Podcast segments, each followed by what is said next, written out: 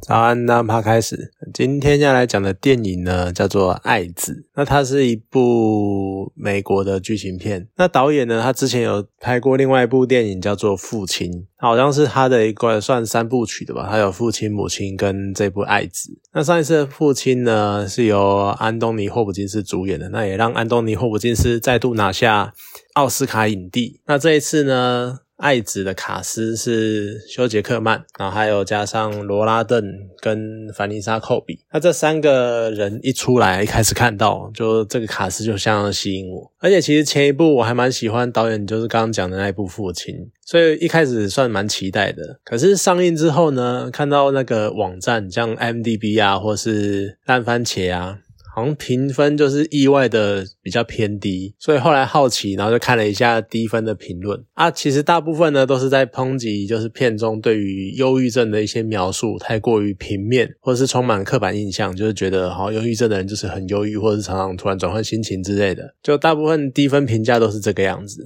那其实会抨击这一点，好像也没有很意外，因为像之前有讲过那一部韩剧叫做《非常律师语音语语音语》，它其实也是很多评论去认为说，就是《非常律师语音语》里面很多去太过美化，或者是充满很多自闭症的刻板印象。那个时候大家也是拿心理疾病。的这一方面不够，可能不够完善或不够完整去攻击。其实我觉得，毕竟是因为这类的那种心人类的心理疾病就还在持续研究，所以对于我们一般人来说，我们就不太去了，不太能够了解，就是这些心理疾病到底会呈现什么样的样貌，甚至于有可能连专门研究的专家，他也只能跟你分个大概而已。详细的分类或者是类型，其实他们可能也还是算比较模糊。那连专家都这么模糊了，更何况是我们一般大众。而且我们其实大多数情况啊，说真的，很多人对于心理疾病患者还是有点敬而远之的状态，所以我们很少会去很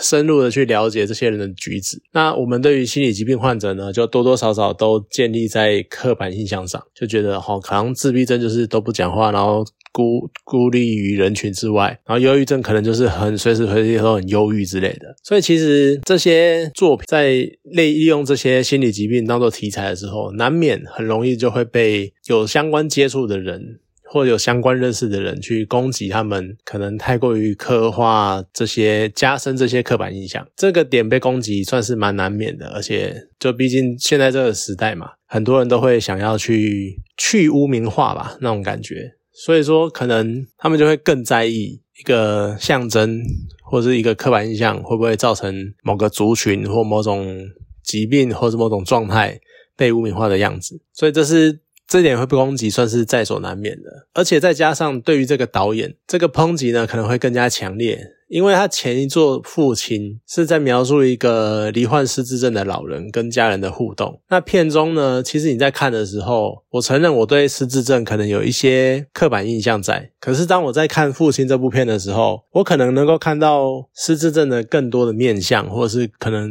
真的是有感觉有更深入的了解失智症的人，他的患者他会有怎么样的状态。或怎么样的心态之类的事情，所以说你看前作这个样子，但是当我在看爱子的时候，他的忧郁症患者，我并没有感觉好像看到什么新的东西，呃，或者是发掘什么新的面相，他好像就好像是我平常日常生活中对于忧郁症患者的想象而已。当然，我也不是说，呃，一定要有什么新东西，或者一定要有什么新发现、新面相之类的，但是至少。我觉得以一个我以一个我对于忧郁症患者没有什么深入了解、没有深入的接接触的状况下，我相信我对于忧郁症这件事情是认识是很粗浅的，所以我可能真的会期待或者是预期可能会发现更多面相吧。如果我更了解忧郁症患者的话，所以看爱子呢，可能这一方面他处理的就没有这么的完整。那我在看他的那个评论的时候啊，有一个评论是这么说的，就是导演或许是因为曾经跟失智症患者相处，而能够将父亲拍得这么丝丝入扣，但是他显然没有跟忧郁症患者相处过，才会这么样的处理爱子中的忧郁症患者。其实或许就是因为前作的表现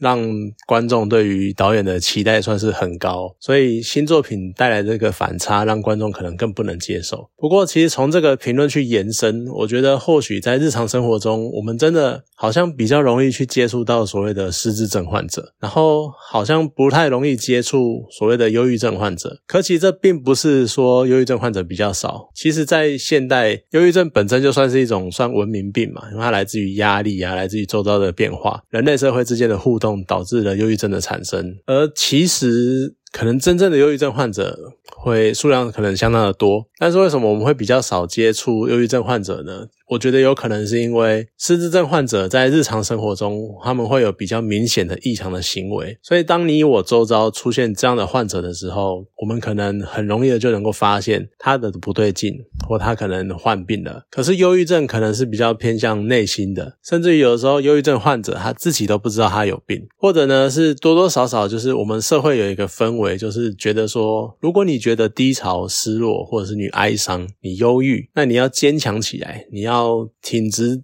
自己的，嗯，坚强自己的信心，或者是就像我们常常讲的嘛，那你就好好走出来啊，好好什么，就是这种类似有点风凉话的讲法，然后就觉得说，忧郁症患者他其实没有病啊，他只是自己的想法自己过不去那一关而已。但是其实真正的他都已经是一个疾病了，他就是有。他跨不去的关，他跨不过去的关卡，我们并不没有，我们并没有办法跟他说什么。他并不是一个我们三言两语说啊，你就呃振作起来啊，他就会好的这种状态。所以说，可能多多少少受到这种氛围的影响，所以我们都会会导致说，可能这个患者他觉得。可能觉得自己有病，或是可能他自己，但是他呃，应该说可能他自己有病，但是他这么样觉得，他觉得说自己感到忧郁，可能只是因为自己不够坚强，或者是他因为虽然说自己感到忧郁，但是他因为周遭人只会跟他说。你不要忧郁啊！你要振作起来啊！你怎么怪怪的这样子？你要阳光一点啊之类的。然后他怕被人家讲之后会被笑会被歧视之类的，所以他因为这个样子而逃避去认识到自己可能有疾病这件事情。所以因为这个样子，所以反而就是很多忧郁症患者可能是比较隐性的，然后所以让我们很少去注意到身边有没有忧郁症患者存在。可是，在看电影的时候啊，其实后半段的剧情，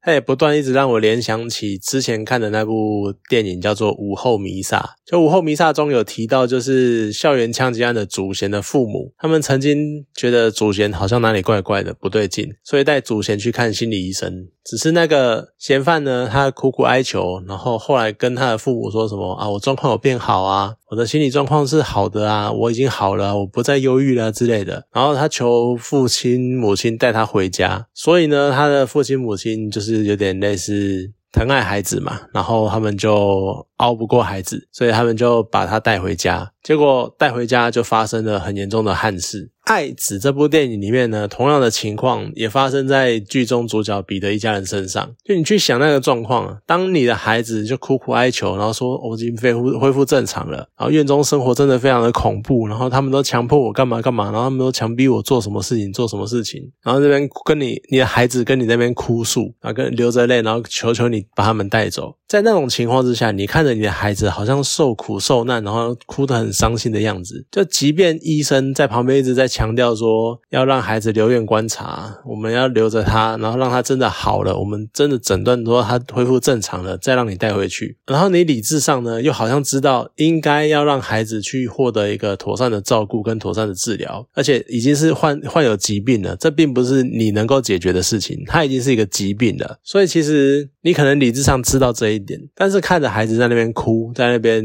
哭闹，你觉得有多少人，多少父母？看到孩子这个样子，他们真的能够抵抗心中的那一种不舍的感觉，就舍不得孩子这个样子痛哭流涕，舍不得孩子感觉好像他们很哀伤，然后很无助的样子。那你看，像我只是用讲的，然后午后弥撒的时候呢，你也是听父母去转述他们当时的那个心情。可是爱子呢，他是直接在你眼前。直接上映这样的景象，他把父母会有的反应都演给你看了。尤其是休杰克曼跟罗拉顿真的演技很好，所以他们把那个父母的心情表现得非常的清楚。你看着那个样子，你真的很难想象，就是你要下多大的决心，你要有多狠心，你才可以让孩子继续留在那里。而且，即使是你做出了留院的决定，某种程度上，其实那也有可能是对孩子的算恶度伤害，因为他的父母，孩子的父母当着他的面做出一个有点类似对孩子来说是抛下他们是很残忍的决定，这样子。虽然说片中医生说什么，你们要让你们要就是要在面孩子面前做这件事情，然后让孩子就是死了这条心的感觉。可是我觉得有可能孩子也真的就是会连带的死了另外一条心，就是对父母绝望。也许治好了那没事，但是也许治不好的话可能会更严重。所以这真的是很两难的状况。那你看，就是所以我一直去联想到午后弥撒那一个时候做出的那个决定，跟后来导致的结果，就真的这很难去讲。那当然你可以，其实以一个旁观者的角度，你可能还是用一个很容易会陷入一个用。很风凉话的方式去讲，你要早点给他关怀啊，你要早点给他好好的照顾啊，你要早点关心他啊。但说实在的，怎样叫够？怎样叫不够？你是你不是当事人，你能够说什么呢？那像电影里面还有另外一个让人家感触蛮深的点，就是当彼得在质疑尼可拉斯的行为，就是他小孩的行为，然后还有在指责尼可拉斯做这些事情，他突然意识到呢，他讲出来的话跟当年他父亲跟他说的话一模一样。然后他当年是非常痛恨，就是父亲这么的冷漠，这么的无情，这么的冷血。然后他曾经发誓自己绝对不要成为那样的父亲，绝对要温暖的关怀自己的小孩。可是当孩子出现问题的时候，他却这么轻易的就破功，然后去讲出跟当年他最讨厌他父亲讲的一模一样的话。你看，像这一段呢，我就会觉得。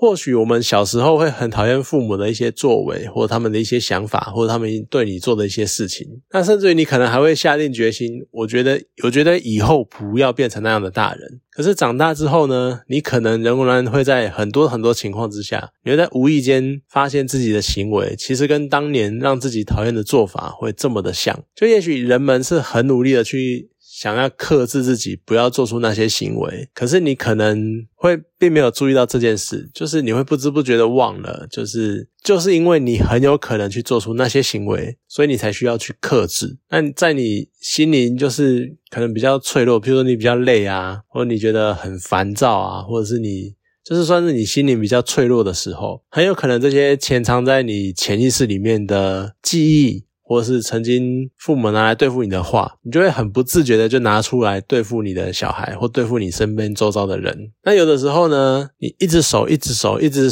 忍着，不要让这些念头浮上你的心，浮浮就浮上来。但是，一旦这道提防破题了，溃题，你有可能就回不去了。你可能就会开始觉得说，反正我都已经守不住了，那我就这个样子吧。而且这些看起来好像短暂的来说是很有效的，那我就继续这样做吧。然后这样的行为呢，就会慢慢的一代一代的复制下去。所以我觉得，其实父母对于孩子人格那种潜移默化的威力，会比我们想象的还要强大很多。所以你能够投注多少心力在对抗这样的循环上，到头来还是要看你父母或者是你自己本身的决定到底有呃决心到底有多坚定。我可能也只能讲到这个样子，我可能也说不出多正向的话，因为我觉得我对于这类的事情同样是很担心。像我也是常常发现，好像我爸或是我妈曾经有的一些念头、一些想法，我那时候很讨厌他们，我那时候很讨厌他们会做的这些事情、做这些举动。但是等到我比较稍微大了一点，有的时候在我面对一些类似的情况，我可能也是不知不觉的会觉得说，我要不要就这样做就好了？然后就会觉得说，好像真的跟我不喜欢的样子还蛮像的，所以我自己也会担心